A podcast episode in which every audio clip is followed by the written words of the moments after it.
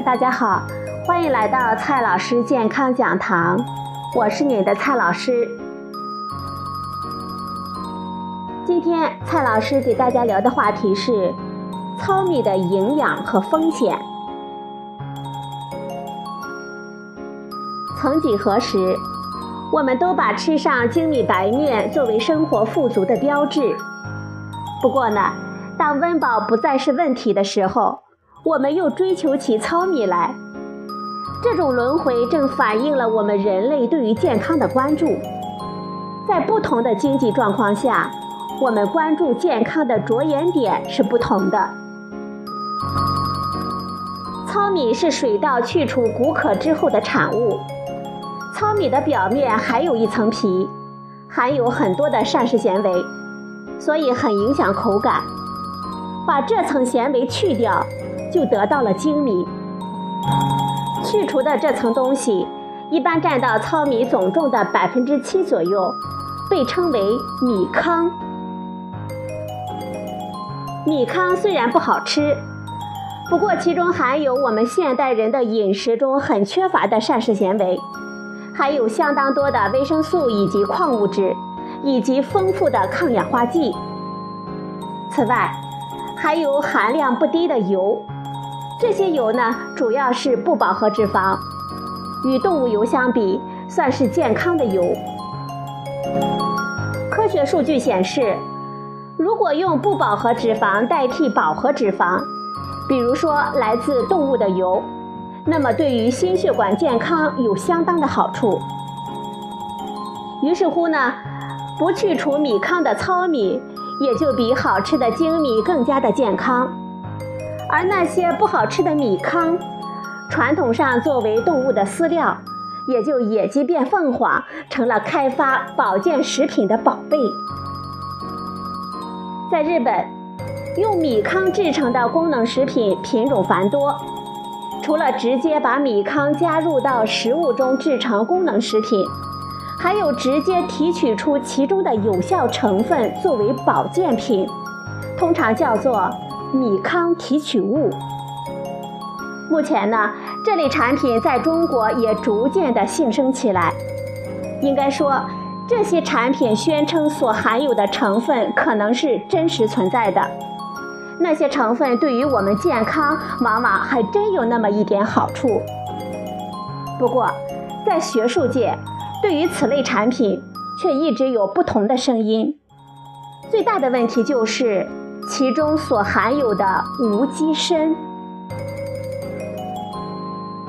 水稻是一种比较特殊的农作物，它会富集水中的砷。砷是天然水中无法避免的存在，不同的水质只在于其中的含量高低。由于水稻特别的生长特征，大米也就成了以水稻为主食的人们摄入砷的一大来源。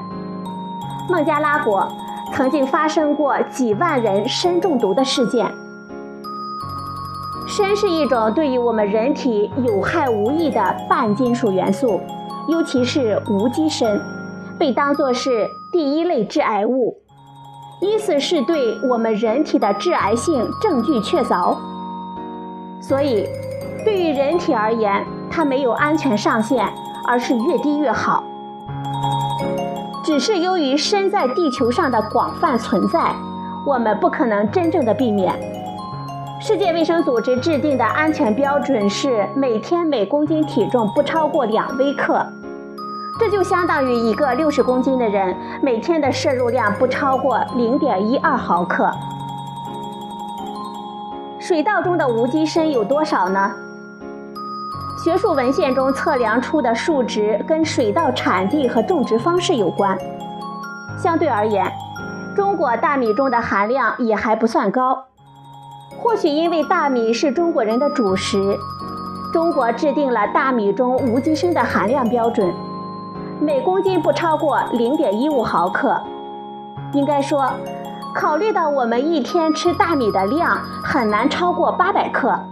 这个标准还是比较合理的，在大米食用量不大的欧美地区就没有对此做出规定。有许多学术文献报道过糙米、精米和米糠中的砷，尤其是无机砷的含量。有意思的是，砷在大米中富集于米糠之中。一般而言，精米中砷含量最低，糙米中比较高，而米糠中的含量能够超过精米中的十倍。而米糠提取物。在提取有效成分的同时，也把砷提取了出来。二零零八年的《环境科学与技术》上发表了一篇文章，检测了五种美国和日本市场上的米糠提取物中的无机砷的含量，结果是每公斤含有零点六一到一点九毫克。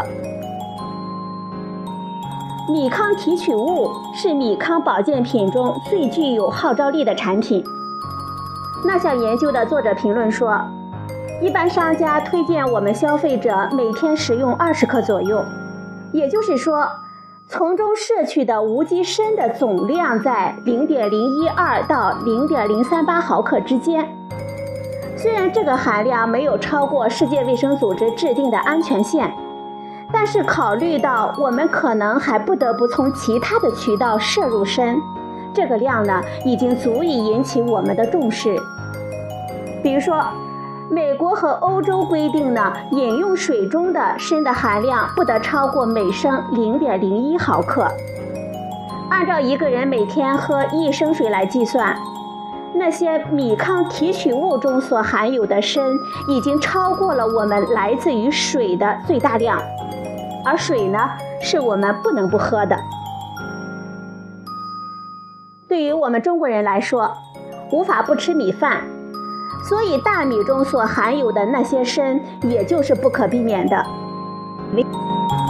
好在，除非是在高深地区的大米，其中的砷还不至于带来明显的危害。考虑到糙米中的砷含量比精米也高的不是很多，而糙米中的维生素、矿物质、抗氧化剂等成分对于健康有积极的作用。到底是吃糙米还是吃精米呢？取决于我们个人在利益和风险之间如何权衡。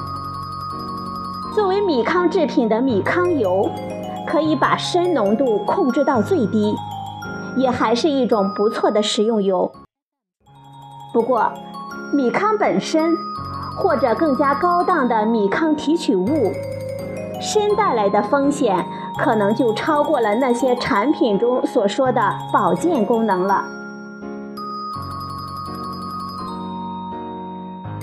好了，朋友们，今天的节目就到这里，谢谢您的收听，我们明天再会。